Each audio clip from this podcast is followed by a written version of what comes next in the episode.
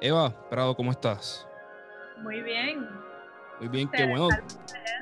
Nuestra primera invitada al, nuevo podcast. Eh, muchas gracias por estar con nosotros. Por sacar el tiempo. De acuerdo, en este tiempo que debe estar sumamente ocupado. Yo no sé cómo, cómo ustedes bregan con esto, ¿sabes? Como que estar, en tiempo de elecciones, yo no me puedo imaginar cómo, cómo es, porque estamos lanzando un podcast nuevo y a mí el tiempo no me da yo no quiero saber lo que es estar en el countdown para las ah, elecciones. A mí, pero el tiempo no me da para muchas cosas, pero a 15 días de las elecciones yo pensaría que, que ustedes apenas comen. Así mismo es, especialmente esa parte de uno decir, bueno, vamos a descansar, como todo el mundo me recomienda, claro.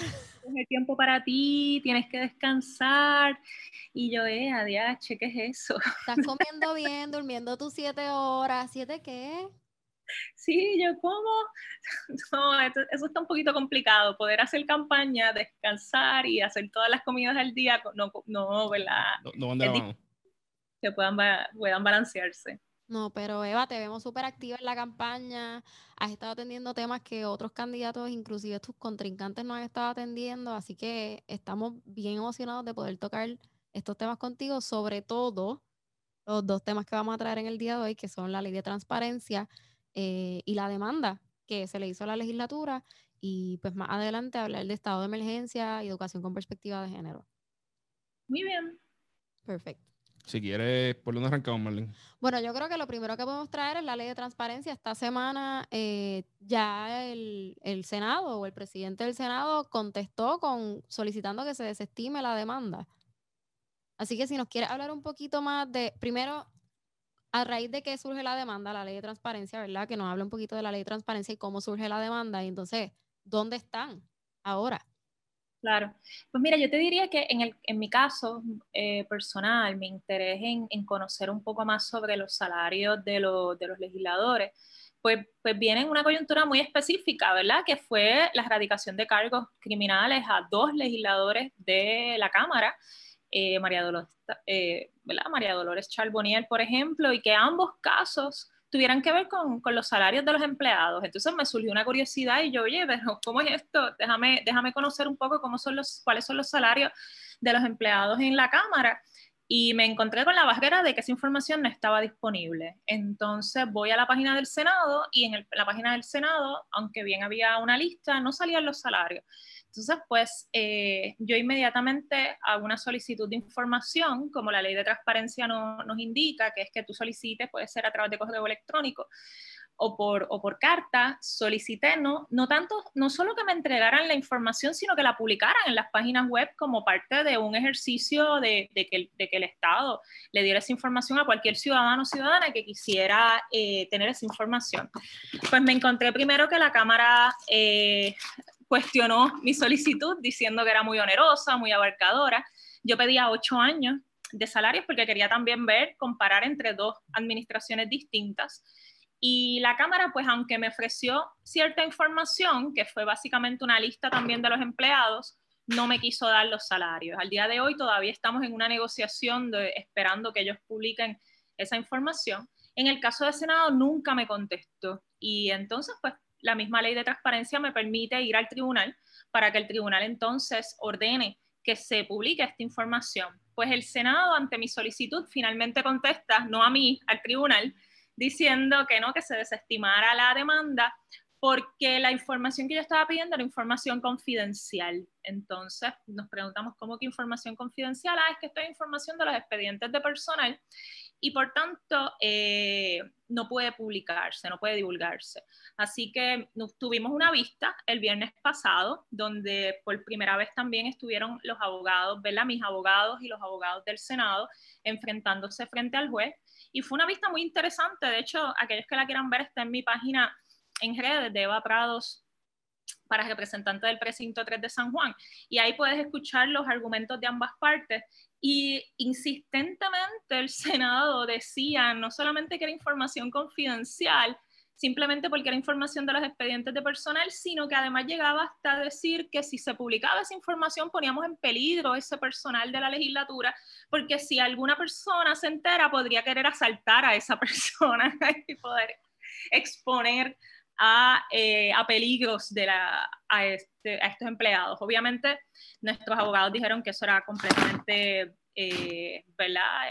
Eh, no solamente imposible de creer, sino que había un interés por parte del, del pueblo en, este caso representado por mí, de tener acceso a esa información, que estamos hablando de fondos públicos, que estamos hablando que es información pública, que estamos hablando que tenemos un derecho, incluso precisamente en el periodo electoral que tenemos, a que los ciudadanos puedan hacer evaluaciones de cómo se utilizan los fondos públicos en nuestra Asamblea Legislativa, ¿verdad? Para que tomemos decisiones informadas. El juez fue muy receptivo, yo entiendo que a, nuestra, a nuestros argumentos no ha tomado una decisión, pero ciertamente estuvo muy incómodo, sus reacciones denotan que estuvo muy incómodo con las maneras en que el Senado insiste en mantener esta información confidencial y que no es nada, ¿verdad?, que no estamos viendo en la Cámara, porque también supimos la semana pasada que Johnny Méndez aprobó también un, un reglamento, una orden administrativa para tratar de evitar publicar esta información. Así que vemos un patrón, ¿no?, por parte de la Asamblea Legislativa de tratar de esconder esta información, sea como sea. Pero esta no es la primera vez, o sea, en, en años anteriores la información de los salarios de los empleados ha sido pública. Y a, mí me parece curioso porque el argumento de que el, hacerlo privado es para proteger los empleados, yo, como empleado público diría que no, yo quiero que se sepa lo que, lo, que, lo que hay aquí para que esté claro que no es un chanchullo. O sea, yo no soy, porque con todas estas noticias que han salido, el tú ser un servidor público o ser un contratista del gobierno se ha convertido en un tabú todo el mundo te ve como que, ah, pues ya tú estás automáticamente o tienes algún truco o estás dando algún kickback a alguien o esto es todo, todo, todo es por, por la maquinaria política y no. Sabemos que hay muchos que sí lo son, claro. pero también hay un montón de otros que son personas honestas, profesionales, que se dedican al servicio tanto a la industria privada como el, como el gobierno y los contrataron por su expertise y, tienen, y, y tienen contratos y salarios bien normales que aunque quizás para gran parte del pueblo, porque en Puerto Rico los salarios son sumamente bajitos, los salarios puedan sonar altos, cuando se miran en comparación a lo que se paga en la industria privada, pues está, está en el range correcto. Digo, y lo otro sería que entonces tú tengas empleados mal pagos en tu oficina y unos que estén cobrando un montón y cuando los otros se enteren. Y cuando los otros se enteren, pase algo ahí. Que, pero, pero, por, pero por todos lados va, va, va, el, va el bien del pueblo, el, el saber cuánto las personas cobran. Sí. Claro, ahí mencionaron, mencionaron dos posibles escenarios. Número uno, por, que, que, también va atado a otro esquema que se estuvo denunciando por el Nuevo Día, que es el esquema de nepotismo que se da en la Asamblea Legislativa, de muchas personas que son familiares de legisladores. ¿Cómo nosotros sabemos que esos familiares de legisladores, que ya de por sí a mí me genera mucho conflicto de interés, nada más pensar que tenemos legisladores con familiares que estén o en su oficina o en la oficina de otro legislador, ¿Cómo nosotros sabemos que esas personas no están siendo privilegiadas también en la compensación versus otro empleado que no es familiar? ¿Cómo nosotros sabemos que por el mismo trabajo tengas dos personas de distintos sexos que uno gane más que el otro, como es el tema de la equidad salarial? Así que son muchas las razones que uno va a querer mirar esos salarios y que son prácticas cotidianas para uno monitorear que todo esté funcionando bien y que no debe ser razón para que esté eh, bajo, ¿verdad?, en esta secretividad. Y entonces, el próximo paso es esperar a que el juez determine si, si tienen que entregar la información correcta. Sí, ahora estamos esperando, confiemos que esta semana el juez eh, finalmente ¿verdad? publique su decisión. Creemos que, que, es muy probable que sea antes del periodo electoral porque el mismo juez hizo expresiones durante la vista de la importancia de esta información en este periodo. Así que eh, entiendo, ¿verdad? Estamos confiados en que esa decisión debe de bajar próximamente. Y, y a mí lo que me parece hasta cierto punto un poco irónico es que la ley bajo la cual se están amparando para solicitar esta información es de esta administración, ¿cierto? Es una ley de 2019. No, y te voy a decir más. Eh, se aprobó incluso ya, y fue una legislación, se aprobaron dos leyes y estos fueron días antes de que Ricardo Rosselló abandonara su puesto y fue una legislación sumamente criticada por organizaciones que trabajan temas de transparencia, le llaman la ley de la transparencia de trampa. Así que es una ley que aunque, como dicen por ahí, el nombre no hace la cosa, no es definitivamente la mejor ley que podemos tener de transparencia. Nosotros estamos promoviendo muchas en mi, en mi plan de, ¿verdad? Mi plataforma. Hemos ya presentado algunas propuestas de enmienda a la ley de transparencia, pero bien interesante es también la ley de datos abiertos, que es una ley que tiene algo que ver con este asunto porque es la que le pone al gobierno a, hacer, a publicar voluntariamente estos datos, ¿verdad? Así que actualmente la ley de datos abiertos le pide a la rama ejecutiva que publique mucha de esta información que yo estoy solicitando, pero ellos cogieron y la Asamblea Legislativa se excluyó de la aplicación de la ley. Tú lees toda la ley y hay un artículo que parece que se, se metió en último minuto, donde el Ejecutivo tiene que publicar los salarios, tiene que publicar un montón de información, pero de repente ni a la Asamblea Legislativa, ni a los municipios, ni a la rama judicial le aplica la ley de datos abiertos. A ellos se les deja a libre albedrío que ellos lo publiquen cuando quieran. Entonces le aplica a la, rama ejecutiva, a las agencias de gobierno, pero that's the extent of it. Claro, cuando tenemos un montón de esquemas de corrupción que se han salido a la luz en ambos, tanto en la Asamblea Legislativa como en los municipios. sí, eh, eh, yo, yo lo encuentro totalmente absurdo. O sea, en, este momento el que ellos puedan decir no voy a hacer transparente cuando estamos teniendo tanto y tanto y tanto caso de corrupción por esto mismo, yo no lo encuentro viable, no sé cómo la gente, si, Eva, si, si, no, si no aprobaran la ley, o, o más bien el, juez no fallara a favor, a favor de usted y de la demanda, ¿cuáles son los próximos pasos? O sea, ¿cómo podemos en, la próxima administración, dentro del próximo gobierno, asegurarnos a que esto pase y, sea transparente todo el tiempo que podamos tener información financiera de todo lo que está pasando en el gobierno? pues esto tiene que ser un reclamo, y yo estoy convencida que es un reclamo de pueblo, ¿ah? lo que pasa es que definitivamente tenemos que hacerlo ya un reclamo político de que todos y todas queramos un gobierno que sea verdaderamente transparente, no simplemente lo diga y lo palabree, sino que en su práctica lo haga. Y por eso yo pienso que es bien importante ¿no? que estemos teniendo estos debates en este momento, y que, pero que también seamos eh, ¿verdad? críticos en mirar si las propuestas de los distintos partidos van en esa dirección, porque ciertamente, como dice eh, Marlene, ya nosotros estos cuatro años ya pudimos evaluar a una administración y los candidatos que tienen para su asamblea legislativa no varían mucho.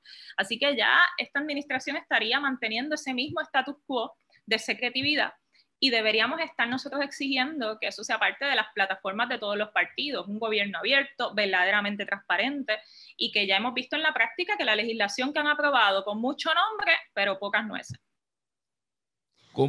Y, esto está fuera un poco del, tema, pero yo creo que, que, cae dentro de la conversación porque cuando se mira al movimiento Victoria Ciudadana, muchas personas, y más del lado empresarial, y lo ven y dicen, aquí hay mucho idea buena, pero no vemos el cómo se implementa. Vemos, vemos todas estas teorías bien buenas de transparencia, de, mejor acceso a los trabajos, salud universal, cosas con las que muchas personas están de acuerdo, o sea, incluso personas bien capitalistas como, yo dicen, mira, la salud universal es necesaria, pero, pero, no, pero no vemos el, el cómo. Eh, ¿qué, usted dice a eso? ¿Cómo, qué, está dentro de su plataforma? Usted dice, mira, esto se puede hacer y se ejecuta de, de esta manera bueno, ampliaste bastante los temas. En el caso, yo creo que si vamos para empezar con el tema de la transparencia y con el tema de la corrupción, yo creo que número uno, la voluntad política es bien importante. Nosotros hemos visto mucha legislación que se ha aprobado, pero no ha habido la voluntad política para implementarlo. Así que eso es bien importante y por eso es bien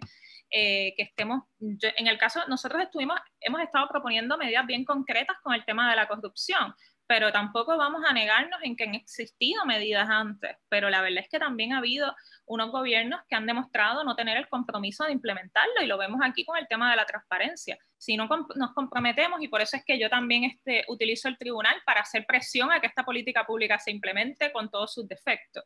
En el caso del sistema, yo o sea, por eso es bien importante ¿no? que cuando votemos, también votemos con esa mirada de que la voluntad política es un elemento bien importante a la hora de escoger las personas que vamos a tener allí. Lo otro es lo que tiene que ver con el plan de salud o lo que tiene que ver con el tema de, de, desarrollo económico. Pues mira, también tenemos que ver los intereses involucrados a través de estos dos partidos que nos han estado gobernando. Yo ahora mismo, por ejemplo, eh, les voy a ser súper honesta. Yo estoy cogiendo para el precinto 3 de San Juan. ¿Quién es el incumbente del precinto 3 de San Juan? Juan Oscar Morales, el que preside la Comisión de Salud. Cuando tú miras todos los donantes de Juan Oscar Morales, la mayor parte de ellos son del sector salud, farmacéutica, aseguradora. Cuando tú ves que hay un financiamiento también en términos de donativos a estas figuras, y, es, y, es, y no, estoy, no estoy especulando, literalmente y sabes que es la misma figura que está en la Comisión de Salud y sabes que es la misma figura que se supone que implemente las políticas públicas para mejorar nuestro acceso a la salud, pues sabes que ahí tienes un problema porque no está pasando y lo vemos en, la en que no se ha aprobado ninguna legislación en esa dirección, en que sus investigaciones han sido para cosas muy puntuales y no para atender los problemas de acceso que tenemos. Así que yo te diría que sí hay maneras de atender estos problemas. Yo creo que sí hay maneras de llegar a un sistema de salud universal. Incluso hay estudios muy buenos que se han comisionado donde te dicen que el sistema de salud actual nos cuesta más que un sistema de salud universal. Imagínate eso, estamos hablando de que nos cuesta más el sistema actual con todas las aseguradoras que tenemos y, el, y, y cómo, se, cómo funciona a lo que sería eh, uno este, de acceso total. Así que yo creo que los datos están, las estrategias están, lo que falta es la voluntad política para implementarlas. Dentro de eso mismo, eh, y de la manera más respetuosa, porque eh, su contrincante pues lo, lo fondean las, las farmacéuticas asegura, la, la, y, la, y, el área de salud, al movimiento, se, pues, hay el, el founder principal o las personas que están corriendo muchas mucha, mucha, mucha anuncios es, eh, pasó algo ahí con disculpen, es, un, es, un, grupo que, que, que, está, que, que, está, que es unionado, o sea, un, un, grupo de uniones, no pasaría lo mismo, o sea, ¿cómo, cómo, cómo lo separamos? Porque decir que vamos a sacar todo el dinero a la política, yo creo, yo creo que es irreal claramente, ¿sabes? Yo no veo nada malo con que las uniones eh, apoyen al, al, a, la historia ciudadana, pero, pero ¿cómo separamos? Porque igual que él tiene un, un, conflicto de intereses, pues ustedes podrían tener algo, algo similar o, o, ciertos intereses que estén empujando y diciendo, mira, yo, yo los ayudo a ustedes, ahora ayúdenme a mí. Sí, y, y, te, y te puse un ejemplo. En el caso de las aseguradoras, esos son un interés particular que se enfrenta a lo que es el sistema de salud universal. Si nosotros estamos hablando de las uniones, pues las uniones habríamos que primero identificar qué es lo que ellos están frenando. A mí, por ejemplo, en el caso de las, del Sindicato Puertorriqueño de Trabajadores, literalmente está apoyándome a través de una campaña no coordinada pero ¿qué es lo que ellos nos han pedido de compromisos? Y lo hemos hecho públicos también, bueno, que defendamos los derechos de los trabajadores, que revisemos la reforma laboral. Son valores e intereses colectivos que yo sí me estoy comprometiendo y ellos están apoyando a que yo llegue a esa asamblea legislativa para defender esos intereses. Eh, yo en ese sentido creo que ahí como, como ciudadanos y en una democracia, eso es, eso es lo que debemos de mirar, ¿verdad? ¿Cuáles son los intereses que queremos que lleguen allí? Y en mi caso, esos son los compromisos que me están haciendo, ¿verdad? Y, en los cuales yo creo. Yo soy una hija, yo soy hija de sindicalistas, así que no tengo problema con, defender esos intereses en la Asamblea Legislativa. Pero me mencionaste otro muy distinto y es que tú crees en, el, en un sistema de salud donde haya mayor acceso y los actores que están impidiendo ese acceso son las aseguradoras y ahí esos están invirtiendo en otros candidatos. Habría que ver cuáles son, ¿verdad?, los valores que tú quieres que lleguen a esa asamblea legislativa. Y yo creo que Eva dijo algo que se me quedó en la cabeza ahora, eh, el, el, compromiso que ellos han hecho con ciertos grupos, ¿verdad? Sí, y no, eh, ha sido público, o sea, el, el, el sindicato... Que, que, es por donde yo voy. Sí, eh, todo, todo, el mundo tiene compromiso, o sea, to, todo, todo grupo político y toda persona que aspire a, a un puesto electo tiene que levantar dinero, tiene, tiene unos ideales con los, por los cuales va a luchar que con los cuales están más, más, con más afinidad que, que con otros, o sea, eso, eso está claro yo creo que es parte en eso. Eh, vamos a hacerlo público, vamos a dejarlo claro. O sea, mira, mis mi, mi grupos que yo, que yo quiero ayudar son estos y de esta manera. Claro, eh, y eso, y yo creo que esa es la parte importante. O sea, Victoria Ciudadana, eh, ¿verdad? Con sus luces y sus sombras han hecho público el, el han, su compromiso con, con, la clase trabajadora, con, con, eliminar la reforma laboral, con la clase pensionada, o sea, lo, los pensionados del país están en, en campaña y, y, ellos muchos de esos grupos no tienen el dinero para fondear una campaña, pero ellos han hecho el, el compromiso público desde ahora. Y, y, no es lo mismo con otros candidatos, quizás en el caso de Juan Oscar Morales, yo no tendría que, la verdad que ahí tendría que hacer el research, pero yo no creo que él ha hecho un compromiso eh, no, no. de antemano en la campaña con, con nadie. De, de, acuerdo, yo realmente no sé quién, quién, quién es él, tendría que hacer mucho research de él. Eh, y, y, lo mismo, o sea, yo yo no veo mal que una farmacéutica entre y, y apoye un, un, candidato que entre y apoye, y, y apoye iniciativas, porque Pharma es el, es el, el biggest employer de Puerto Rico, emplean 65 mil personas, digo 70 mil personas a más de 65 mil pesos promedio de, de, salario. Yo creo que es un grupo importante que debe ser escuchado. Eh, igualmente creo que las uniones son grupos importantes que deben ser escuchados.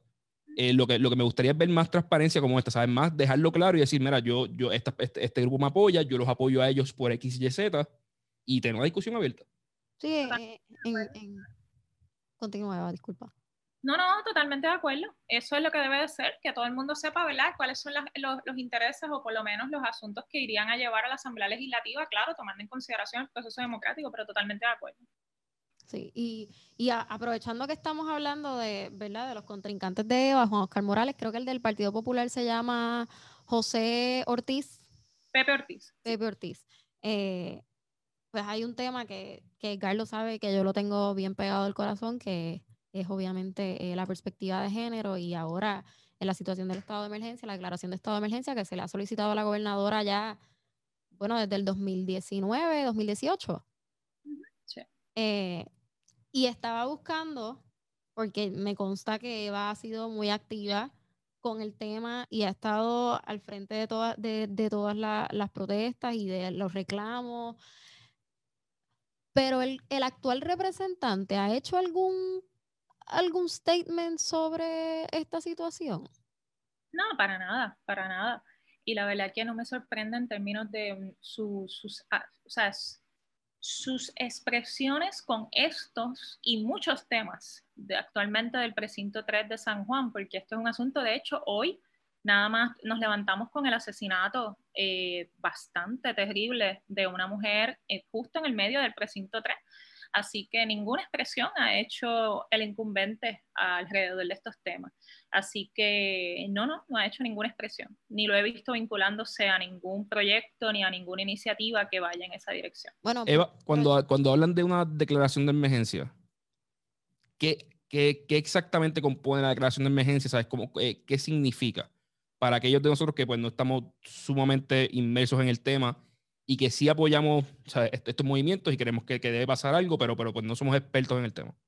Claro, pues mira, es, es desde algo muy simbólico, que es ese reconocimiento por parte del Estado, del gobierno, de que existe una situación, ¿verdad?, eh, bastante seria, bastante grave, y que tienes que entonces activar a que todas las agencias y todos los, distintos eh, brazos que tú tengas para atender distintos asuntos tomen paren un momento a mirar cómo entonces vamos a enfrentar esta situación, como es lo que pasa con, con cualquier situación de emergencia de otro tipo. Pero además esto significa asignar recursos, asignar fondos, porque sabes que tienes que enfrentar una situación que supera lo que tú tenías planificado para ese periodo, pero que a su vez tiene que atenderse con la seriedad y con la prioridad que actualmente no se está atendiendo. Cuando tú tienes que enfrentar un sistema de justicia, en mi caso yo soy abogada de víctimas de violencia doméstica, a mí para colmo me ha tocado vivir el proceso judicial y eso con una ley 54 que yo no la cambiaría ni un, un ápice a la ley 54. ¿ah? Yo creo que nosotros tenemos un marco legal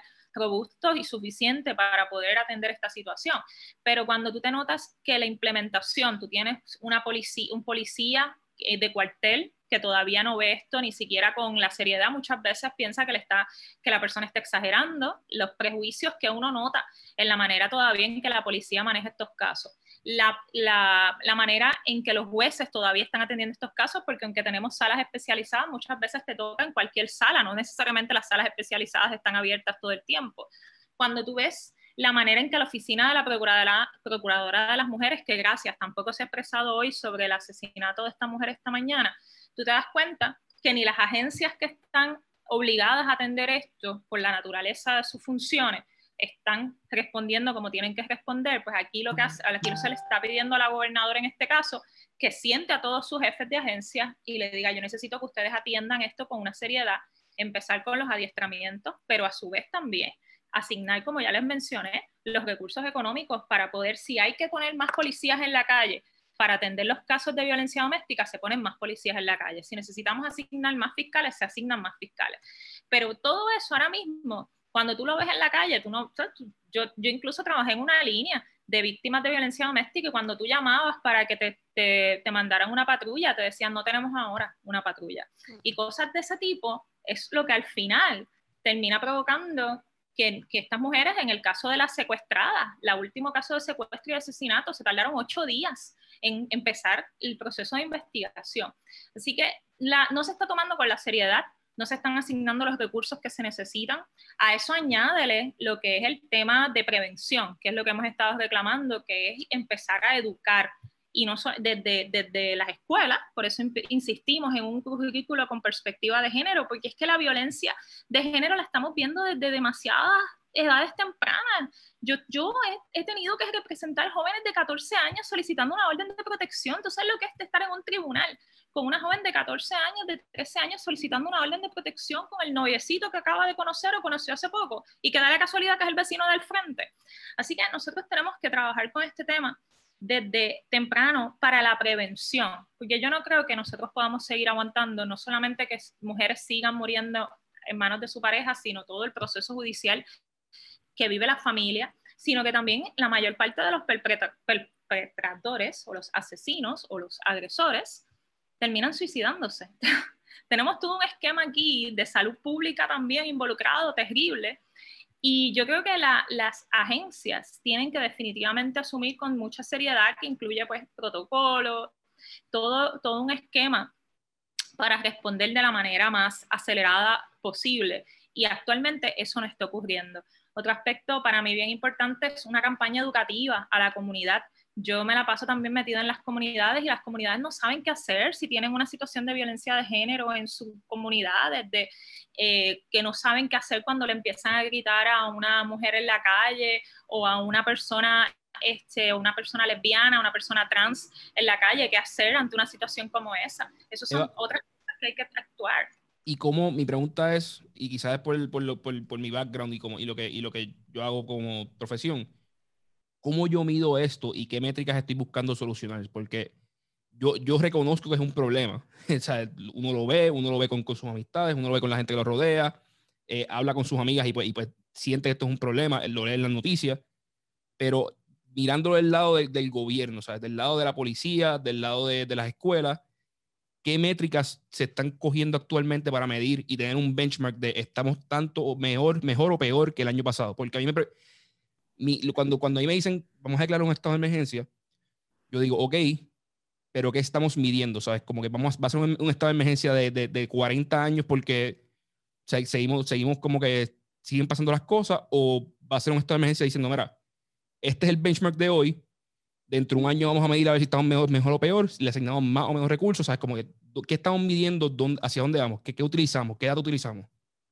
Lo primero, las medidas de prevención que, estás que, que, se esté ejecutando. Ahora mismo no existe ninguna realmente que podamos hablar. Antes incluso habían algunas campañas educativas en los medios. Yo no sé si ustedes están viendo alguna. Yo escuché los otros días algo en radio, pero la realidad es que no hay actualmente ni medidas de prevención a nivel de campañas educativas sobre cómo atender desde el prevenir este comportamiento a cómo atenderlo y reaccionar a ese comportamiento. No tienes medidas de prevención hacia eso no tienes nada ocurriendo en las escuelas para también atender estas situaciones, no estás teniendo nada realmente en el campo, aunque tenemos sí unidades especializadas, como ya mencioné, la mayor parte de estas unidades no tienen los recursos suficientes para atender el manejo de los casos. Cuando tú vas a las Pero, hay, hay, alguna estadística que nos diga, o sea, y, no sé si, si existe, es, preguntando porque si no hay que crearla. O sea, ¿cuántos, casos, ¿cuántos casos se quedan sin ver? ¿Cuál es el tiempo promedio de, de, de llegar? O sea, como que estas cosas que, que quizás alguien como, como mirando del lado numérico,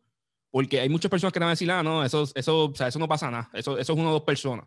Pero vamos a sacar entonces los números, ¿sabes? Porque yo sé que, que, que sí está, pues vamos, vamos a sacar los números y, y, y podérselo enseñar, el, problema gráficamente. Pero, y disculpa, yo creo, y quizás me estoy yendo un poquito lejos, pero yo creo que para poder determinar esas estadísticas, primero necesitaríamos que el gobierno las considere como, como víctimas de violencia de género. Yo creo que ese es el primer problema.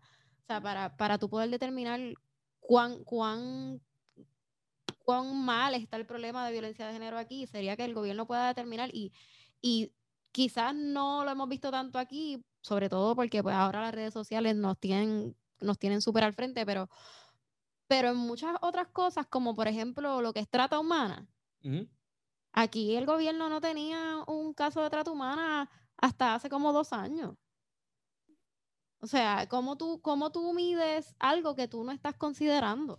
Y, y, por, y por ahí voy, precisamente eso, porque yo creo que sería que, que, verlo una vez a la semana, una vez al mes o una vez cada tres días, como parece que está pasando ahora mismo. No, recuerdo si era de trata mano, el caso era de, esclavitud, era la muchacha que estaba encerrada en su casa, Cataño, que él la quemaba con una espátula. Era un caso súper, súper horrible y creo que fue el primer caso de, de o sea, no recuerdo cuál fue el delito, pero fue el primer caso en Forever.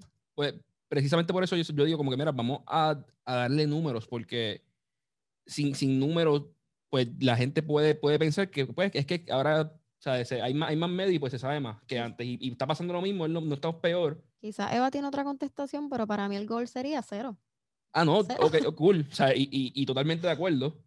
Eh, pero, pero ¿dónde lo mido? O sea, como, como, ¿dónde lo mido? ¿Dónde, para poder probar, porque si yo quiero saber si esta medida de educación está teniendo efecto, o sea, y lanzando campaña en redes sociales y en televisión, ¿está teniendo efecto o está teniendo efecto? La única forma que sé es midiendo datos. O sea, pues mira, redujo este tipo de violencia en 10%. E, e, eso es lo, a eso es que me refiero. O sea, ¿cómo, cómo llegamos ahí? Estoy tratando de encontrar a ver si lo tenía aquí en la computadora. Este, ahora mismo en términos de, de algunos datos que yo utilizo, eh, bueno, ahora mismo no sé, me parece, si mi memoria no me falle, aquí pues tendría que, buscar más. Creo que la violencia doméstica, o sea, la violencia doméstica está, creo que si no es entre las primeras tres, las primeras cinco causas de muerte entre mujeres. Así que eso para más o menos veas el ¿verdad? Es una de las causas principales de muerte actualmente de mujeres, ¿verdad? entre las primeras está el cáncer, por supuesto, está la violencia en la relación de pareja, ¿verdad? En el caso de problemas con la, con la manera en que está reaccionando el sistema de justicia, es que tú tienes una cantidad, por ejemplo, ahora eh, la cantidad de órdenes de protección que se solicitan versus la cantidad de solicitudes que se expiden. Como quiera estábamos hablando, creo que, y de nuevo, que, que, que la gente del CPI de Chequeo a Datos no me utilice esta cita porque no estoy aquí con, lo, con, mi, con mis estadísticas, pero sé que también la cantidad de órdenes de protección que finalmente se expiden es bien bajita. Pero el número más aterrador que yo estuve revisando es que del 100% de los casos que se radican criminalmente, yo creo que no llegan a convicción ni un 10%, ni un 10%. O sea, es que realmente la, el sistema no está, está fallando en, en, todos los puntos, de prevención hasta después de y esos son los casos que finalmente llegan hasta las autoridades, porque yo como, como persona que ha atendido a víctimas te puedo hablar de muchas que no quieren solicitar órdenes de protección porque no quieren entrar al proceso judicial, muchas que no quieren radicar cargos criminales porque no quieren meterlo preso o meterla presa, porque esto se da también en parejas de un mismo sexo. Entonces, de, estamos hablando de que los números que tenemos no son números eh, que, que puedan demostrar a, total rasgo, ¿verdad? el problema de, violencia doméstica y violencia de género. Esto sin entrar a lo que agresión sexual, que eso sí está muy por debajo. La cantidad de, de casos eso sí que las estadísticas son contundentes de que la gente no está reportando los casos de agresión sexual y no es para menos. Si ni siquiera los rape kits los están evaluando, el proceso judicial ahora mismo no existe un protocolo para atender estos casos a nivel judicial y tú tienes que ir a un tribunal, a sentarte en una silla, hablar lo que es un proceso de una agresión sexual. Eso es otra historia frente a un montón de personas que desconoce y frente a una persona agresora que va a buscar mil maneras para quitarle valor a lo que estás diciendo. Así que la realidad, eh, los datos son bastante contundentes y también en cómo esto impacta principalmente a mujeres, porque muchas veces estamos hablando de ah, que si los hombres son víctimas de violencia de género, claro que sí, hay hombres que son víctimas de violencia doméstica, hay hombres que son víctimas de agresión sexual y de acoso, pero la proporción es demasiado, la proporción es de 2 a 8, o sea, es una cosa donde las mujeres están desproporcionalmente afectadas y por eso es que estamos denunciando que tenemos que atenderlo porque a diferencia de otros fenómenos de violencia, como es la violencia ¿verdad? en el narcotráfico o es, la, o es otro tipo de violencia, a esos tienen unos problemas estructurales distintos, ¿no? Pues puedes hablar de la economía, puedes hablar de la falta de trabajo, puedes hablar de muchas cosas, pero la violencia doméstica, las raíces están en las mismas relaciones de pareja. O sea, quien te está matando es la persona con la cual tú conviviste. Quien te está agrediendo en los grandes casos de agresión sexual es un familiar cuando estás viendo esos fenómenos, tienes que hablar de la cultura y de la sociedad en que tenemos directamente. Eva, yo creo que eh, ya nos pasamos del tiempo que te habíamos dicho, pero yo tengo una última pregunta. Eh, disculpa. Eh, la auditoría de la deuda ha sido una de tus luchas más, más grandes.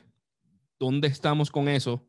Y a mí me preocupa mucho porque yo, como yo, yo, yo, he analizado mucho el tema de la deuda y pues no, su grupo no, se enfocó mucho en la tutoría, la auditoría, pero la renegociación de la deuda nos fue malísimo. O sea, la renegociación de la deuda estamos pagando probablemente tres, cuatro veces lo que podemos pagar, o lo vamos a empezar a pagar, eh, vamos a empezar a pagar tres, cuatro veces más de lo que podemos pagar anualmente. ¿En qué está eso? ¿Cómo se ve? ¿Sabes? ¿Qué, usted va a hacer una vez llegue, llegue al Senado? A la, a la Cámara, perdón, sí. Pues para mí esa es una de las razones por las cuales también quiero llegar a la Asamblea Legislativa, ¿verdad? Obviamente para mí el precinto 3 sigue siendo nuestra prioridad y atender las necesidades de, de las comunidades, pero las necesidades de las comunidades están íntimamente ligadas a la situación fiscal. Y precisamente el abandono que sienten las comunidades está ligado a la situación fiscal y a lo que estás mencionando, que para colmo estamos llegando a unos compromisos donde están comprometiendo todo, gran parte de nuestros recursos para el pago de una deuda que no hemos eh, auditado, que ahora mismo los acuerdos que se están llevando son terribles, porque para colmo estamos en, el, en la dinámica, si no has visto las últimas noticias, frente al COVID. Mientras el mundo entero está hablando de cancelación de deuda porque los países necesitan poder recuperarse económicamente, en Puerto Rico están los bonistas como si nada hubiera pasado, pidiendo que le paguen lo mismo y sabemos que para colmo no es ni siquiera lo que ellos compraron, porque tú también sabes que muchos de nuestros bonistas ni siquiera fueron los bonistas originales, sino que estamos aquí hablando de compañías que han adquirido toda esta deuda a unos precios de descuento increíble y están pidiendo que se les pague con unos descuentos de un 30% cuando ellos están generando millones de ganancias.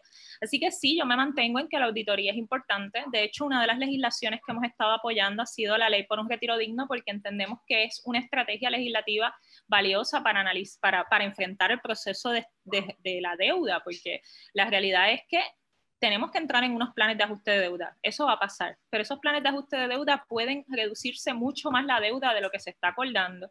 Y si no lo hacemos, que es mi gran preocupación con estos debates que se están dando, donde poco estamos hablando de este tema, yo siento que estamos volviendo a lo mismo que cuando fue las elecciones pasadas. Yo siento que casi todos están en la misma línea de que esta deuda se puede pagar. Entonces vamos a entrar a un nuevo gobierno y nos vamos a dar cuenta que no se puede pagar y la realidad es que el pueblo va a seguir sufriendo. Y por eso para nosotros es bien importante llegar a esa asamblea legislativa ya con la experiencia vivida y con propuestas concretas para atender el problema de la deuda. Pero dentro de que es un tema bien complejo, eh, yo entiendo que la, la, necesidad de una auditoría y entiendo que la auditoría posiblemente podría sacar cierta deuda y que no se pague y que no se pague cierta deuda. Pero el fin, eh, el, el, fin de yo entiendo que de todo el movimiento y lo que estamos buscando es que Puerto Rico acabe pagando lo que se estima más o menos que se puede pagar si no mira un análisis genuinamente bien hecho de comparación con los estados y otras municipalidades parecidas a Puerto Rico, que es 400 a 600 millones anuales. Llevar ese mensaje no es mejor que o, más eficiente que el, el, de llevar dos, tres mensajes de tenemos que auditar, tenemos que hacer esto, tenemos que hacer, eh, tenemos que reestructurar bien, tenemos que pagar pensiones, porque estamos, estamos peleando tres, cuatro batallas a la misma vez y yo creo que si vamos a la calle ahora mismo, todo el mundo entiende el de la reestructuración, digo, el, el, de, el, de, la, el de la auditoría, pero nadie entiende el de la reestructuración. Y todo el mundo, y, eso salió de, de, del, del, como que lo sacaron del, del, del pensamiento público, y lo que resultó fue que los bonistas pudieron sentarse a renegociar con el gobierno a puerta cerrada, sin ningún problema, porque nadie les está peleando por eso. Pelean un poquito por lo de la auditoría, pero nadie está diciendo, no, no, el número son 400 millones. Si pagamos más de eso al año, no podemos volver a, a, correr un gobierno coherentemente. Claro, y definitivamente eh, un pago sostenible ahora mismo probablemente también es un tema complejo para la gente. Yo creo que no es tan sencillo tampoco que la gente apalabre por qué 400 millones, por qué no 2 millones, porque, o sea, la realidad es que apalabrarlo para la gente es muy difícil. En el caso de la auditoría, fue una estrategia que, que, caló porque también era una estrategia de, de, de, más transparencia, de más acceso a información, que la gente entendiera lo que significaba el proceso de la deuda y todavía sigue siendo un elemento bien importante. Yo creo que aquí lo que también tenemos que hablar es de eh, sí lo que estás diciendo, que es lo que va a la mano de la sostenibilidad de la deuda, que realmente podemos pagar, ¿verdad? Pero cuando hablemos de eso, tenemos que hablar también de que hay deuda que fue emitida ilegalmente, y que a su vez son elementos importantes cuando miremos qué es lo que podemos pagar. Y la comparativa, yo no sé si es la de otros estados. Yo te he dicho que hay que demuestran que Puerto Rico, eh, hablando con números y centavos de su capacidad económica, está hablando de una reducción hasta un 80-90% del pago de la deuda. Así 400 millones es 85%. Sí, o sea, el, el, número, el número es entre 80 y 90% sin duda alguna. Cuando uno mira de una manera fiel y, y, está siendo serio con el asunto, no, no siendo absurdo y siendo, poniendo proyecciones absurdas de crecimiento o algo así, que es, lo que, es lo que se ve en, en, lo que, en, lo, en, lo, que presentan los bonistas y lo que presenta a veces la Junta Contra el Fiscal. Pero coincido contigo que al final la conversación que tenemos que generar como país, y es una de las cosas que me interesa hacer cuando llega a la Asamblea Legislativa, es ya no solamente hablar de la auditoría per se, sino realmente de cuánto es lo que podemos pagar. Esa definitivamente, y es parte de lo que hemos estado trabajando desde, las, desde el frente y también desde la campaña Construyamos otro acuerdo, ya empezar a hablar de que el país no tiene capacidad para pagar, que nos impactó María, porque nosotros estamos hablando desde la auditoría desde antes de María, mm. que nos impactó María, que nos impactaron los terremotos, que tenemos una pandemia encima de nosotros que no se va todavía. Así que eh, yo coincido en que la conversación ya tiene que ir también en, qué es lo que realmente podemos pagar. Y, y, definitivamente es un buen acercamiento ver cómo la gente reacciona, pero ciertamente todavía la, yo creo que lo que más la gente entiende es que eh, necesitamos, ¿verdad? Un país que funcione. Y yo no creo que nosotros vayamos a tener un país que funcione si la Junta de Control Fiscal insiste en secuestrarnos el presupuesto para pagar la deuda. Eso definitivamente. Bueno, muchas gracias y gracias, por el tiempo. Sí, muchísimas gracias y gracias por participar. Gracias